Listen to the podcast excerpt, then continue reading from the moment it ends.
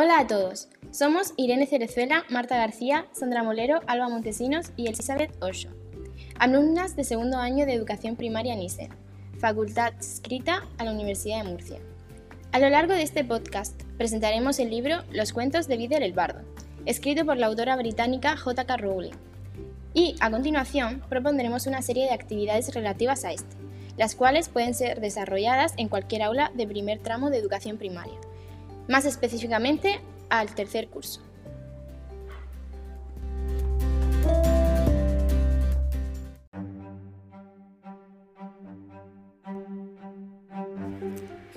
El propósito de llevar a cabo la lectura de actividades propuestas para este libro no es otro que fomentar la lectura entre los más pequeños. Con los cuentos de Vidal el Bardo creemos que podemos conseguir este objetivo, ya que en él se narran cinco relatos cortos y fáciles de entender que pueden hacer que los niños empiecen a tener interés en la lectura Además, al trabajar cada historia con distintas actividades, los estudiantes la verán como una actividad de ocio y no como algo aburrido y obligatorio que hacer en la escuela. Asimismo, este cuento equivale a los cuentos infantiles de los muggles, personas no mágicas, lo que puede hacer que los niños se metan en ese mundo de fantasía y magia y sientan que forman parte de él.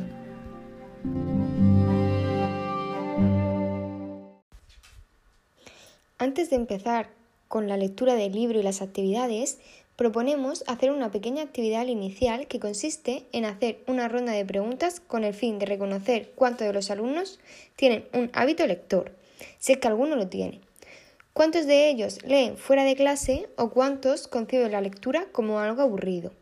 Es importante hacer que los estudiantes se sientan cómodos para que puedan ser honestos y expresarse sin ser juzgados. Los estudiantes se sentarán en un círculo y el profesor les preguntará sobre su rutina de lectura, qué piensan sobre la lectura, con qué frecuencia leen, etc.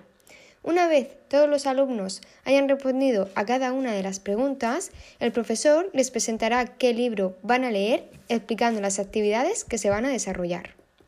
A continuación, escucharán un ejemplo de cómo se llevaría a cabo la entrevista a una alumna, la cual está autorizada por sus tutores para proceder a su grabación. Hola, ¿cómo te llamas? Lucía. ¿Y cuántos años tienes? Once. ¿Y estás en el curso? Sexto. Sexto de primaria. Muy hmm. bien. ¿Y con qué frecuencia sueles leer? Pues todos los días. ¿En el cole o en casa? En el cole. Muy bien. ¿Y cuántos libros te has leído este año? Uno, desde que empezó el colegio. ¿Cómo se llama? Juan Sin Móvil. ¿Y de todos los libros que te has leído, cuál ha sido tu favorito? Super sorda. ¿Por qué? Porque siempre ha querido ser una superheroína y al final sí lo consiguió. Ah, qué guay. Una vez realizada la actividad de inicio y presentación del libro, les daremos unos días a los niños para que lean el primer relato y así empezar las actividades. A lo largo de los siguientes minutos vamos a resumir cada uno de los relatos para que así se entiendan las actividades, las cuales serán explicadas justo después de cada resumen.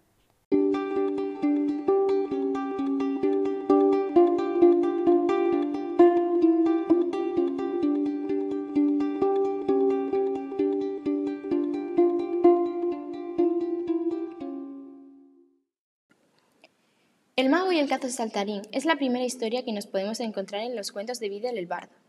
Este cuento comienza contando la vida de un generoso anciano que usaba su magia para ayudar a los vecinos de su aldea, la cual disfrazaba haciendo creer que ésta salía de un cazo de la suerte.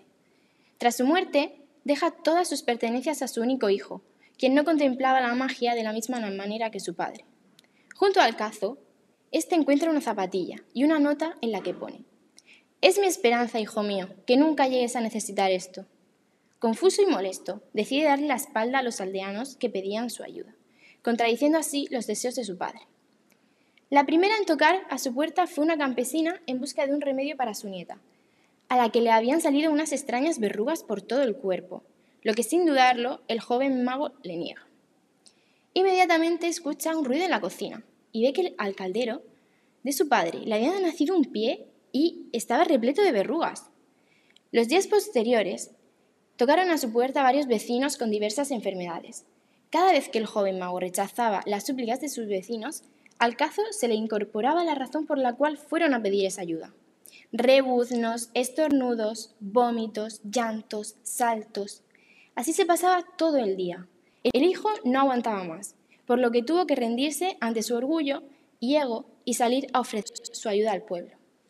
Conforme iba solucionando los problemas de la gente, el cazo iba volviendo a su estado original, y todas las enfermedades y ruidos que desprendía se desvanecieron.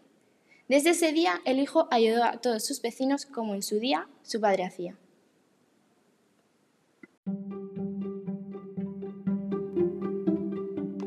Para esta actividad realizaremos un juego de rol.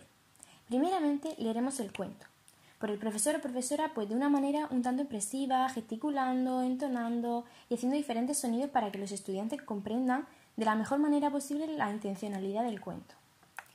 Una vez finalizada la historia, separaremos a los alumnos en grupos de 5 o 6 personas y mediante sorteo repartiremos los diferentes personajes que aparecen en el cuento entre los componentes de cada grupo. Cada uno de ellos deberá escenificar el papel que le ha tocado, ya sea padre, hijo, el cazo, los aldeanos, etc. Finalmente, deberán hacer una representación de la historia, haciendo uso de su imaginación y utilizando cualquier objeto que tengan a su disposición para poder llevar a cabo la escena. Con esta actividad, lo que pretendemos es desarrollar al máximo la comprensión oral de los niños cuando el profesor cuenta la historia y ellos la escuchan y la entienden, además de la expresión oral, cuando la tengan que representar. De esta manera también dejamos volar su imaginación, tanto cuando escuchan el cuento como cuando tienen que recrear la historia mediante la interpretación, en la cual se activa su lado más imaginativo.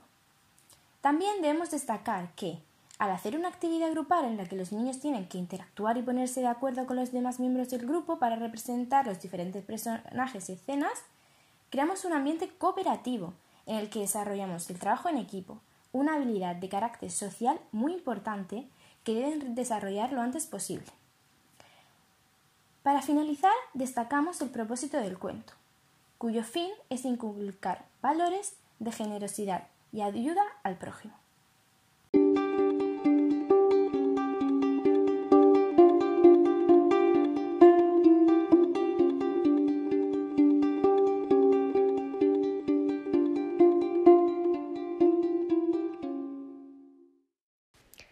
En este segundo relato, titulado La fuente de la buena fortuna, se narra la historia de una fuente mágica, donde solo por un día, el día más largo del año y entre el amanecer y el ocaso, aquel que llegara a ella y se bañara, pues sería una buena fortuna para siempre. Al comenzar la aventura de llegar a la fuente, tres brujas se encontraron, y entre ellas se contaron sus inquietudes. La primera, Asa, padecía una enfermedad que ningún curador había logrado curar. La segunda, Ateda, un hechicero perverso le había robado la casa, el oro y su varita mágica. Y la tercera, Amata, había sido abandonada por un joven del que estaba locamente enamorada. Al abrirse el muro, las tres brujas pudieron entrar para ir hacia su objetivo, pero esta última, sin querer, había arrastrado a un caballero. Las otras brujas se enfadaron, porque en la fuente solo podía bañarse una persona, y ya iba a ser complicado elegir cuál de las tres lo haría, y ahora eran cuatro.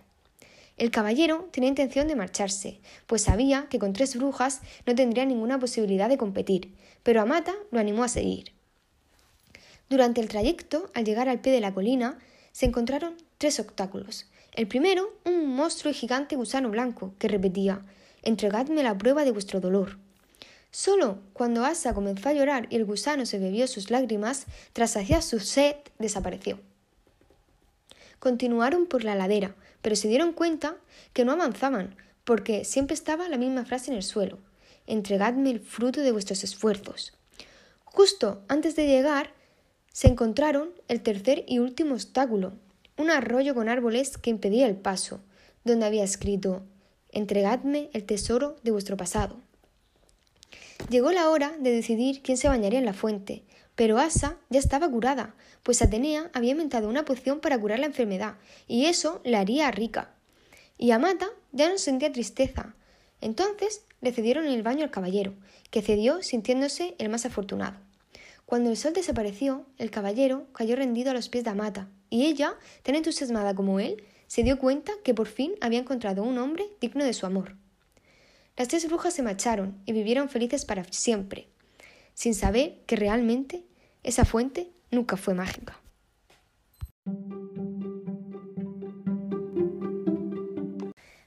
Para realizar esta actividad, los alumnos serán divididos en grupos de 4 o 5 personas. Cada grupo recibirá una imagen de una fuente, la cual deberán utilizar de referencia para poder completar su puzzle. Cada grupo completará su puzzle y entre los distintos grupos compararán las diferentes fuentes que han obtenido.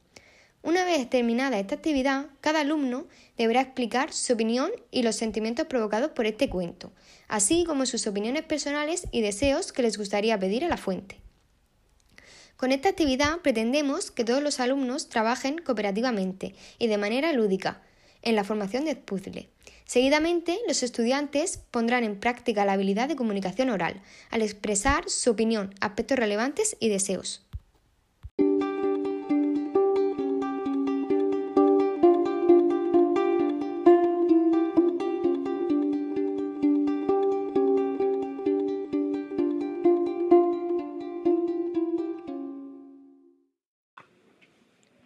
En este tercer cuento titulado El corazón peludo del brujo, se relata la historia de un brujo joven y rico que no quería enamorarse de nadie debido a su creencia de que las personas actúan sin pensar cuando se enamoran.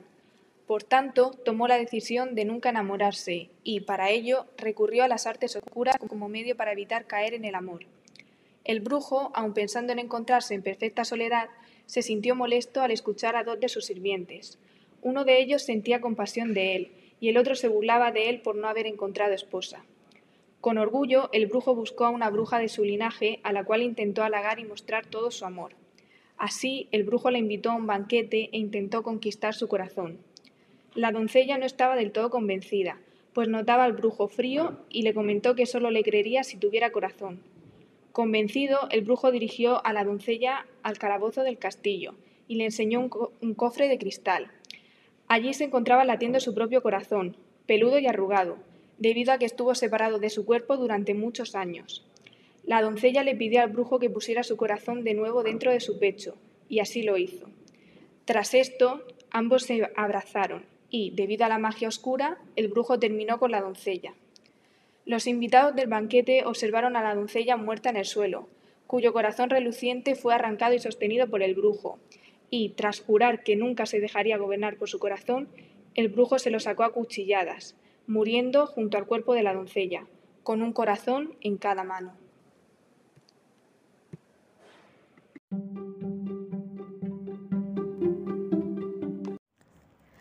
Para este tercer cuento hemos propuesto una actividad que hemos llamado Inventa tu propio final.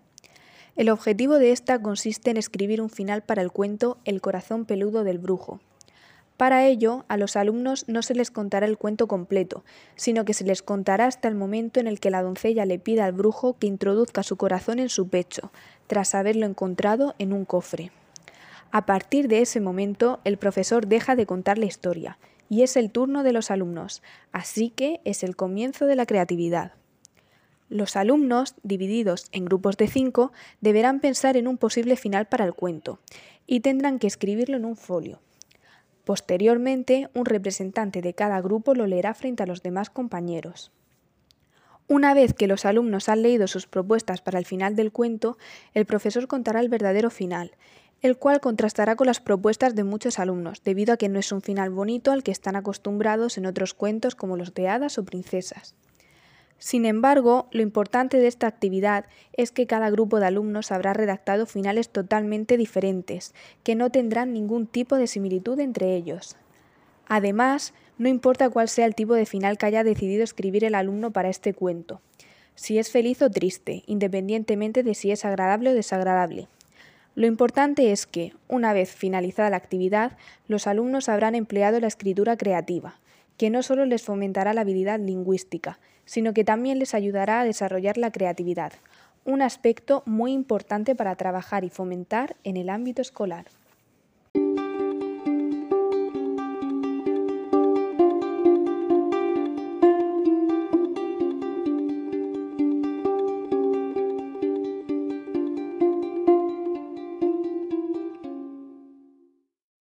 El cuarto cuento, Babity Rabbity y su cepa carcajeante, relata la historia de un reino donde los hechiceros son perseguidos por una brigada llamada Cazadores de Brujas.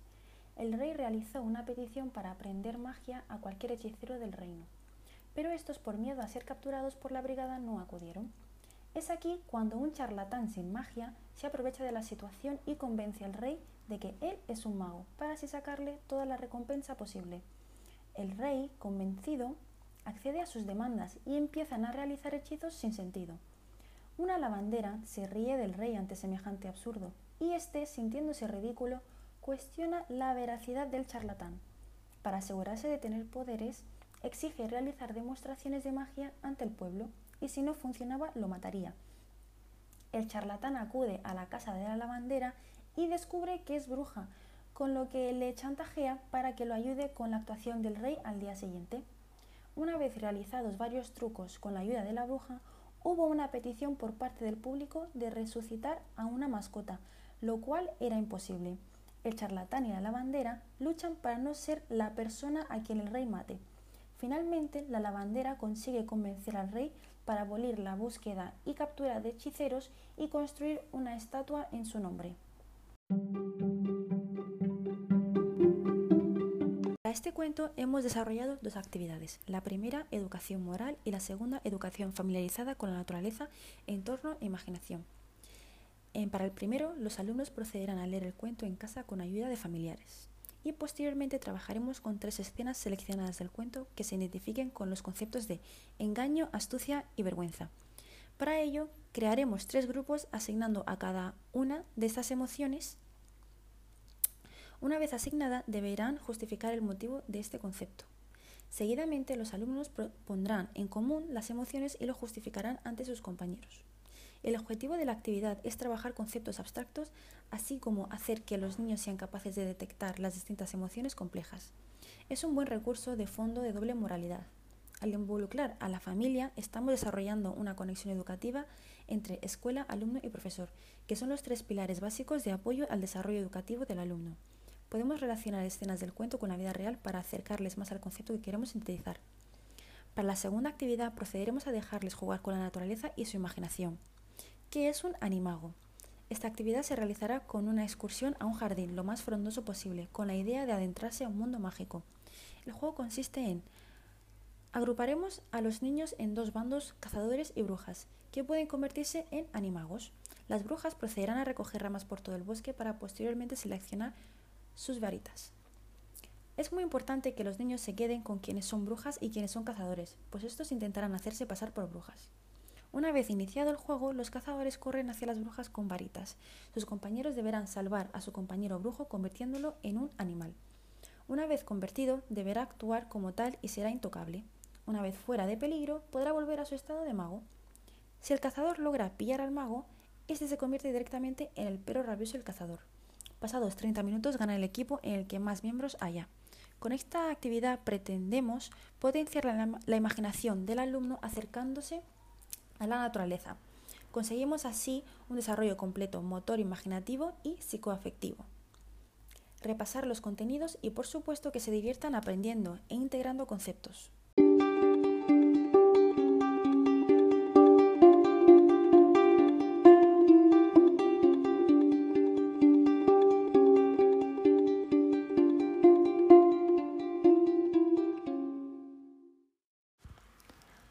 Esta quinta fábula nos narra la historia de tres hermanos quienes viajaban por una solitaria carretera hasta llegar a un peligroso río.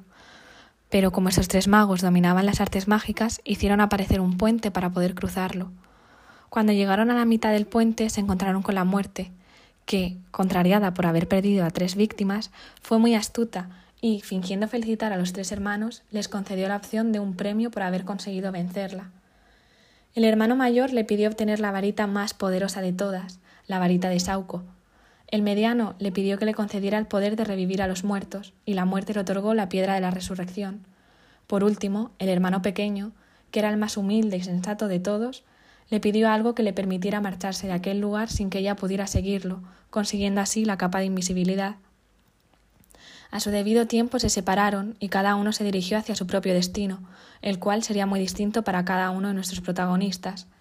La muerte consiguió llevarse a dos de los hermanos, al hermano mayor le asesinaron para así robarle la varita más poderosa. El hermano mediano revivió a una muchacha con quien se habría casado si ella no hubiera muerto prematuramente, pero pese a que había regresado al mundo de los mortales no pertenecía a él, y por ello el hermano se suicidó para reunirse con su amada. Finalmente la muerte buscó durante años al hermano pequeño. Cuando éste tuvo una edad muy avanzada, se quitó por fin la capa invisible y se la regaló a su hijo, y entonces recibió a la muerte como si fuera una vieja amiga y se marchó con ella de buen grado.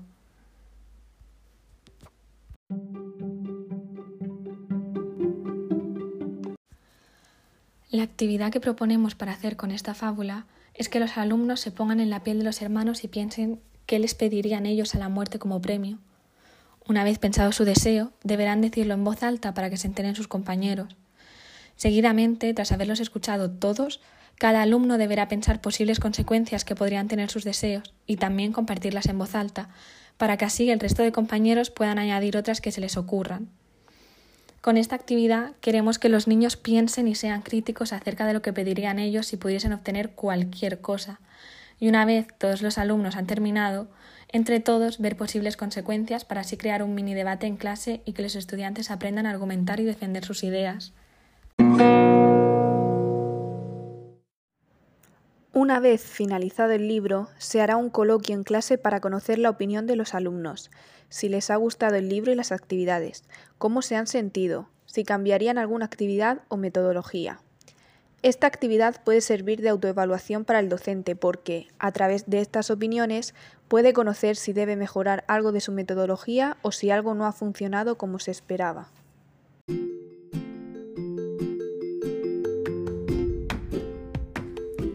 Ahora sí, damos por finalizado este episodio. Muchas gracias por haber dedicado parte de vuestro tiempo a darnos una oportunidad y escucharnos. Asimismo, os animamos a que compartáis este podcast y nos deis vuestra opinión con tal de seguir mejorando. ¡Hasta pronto!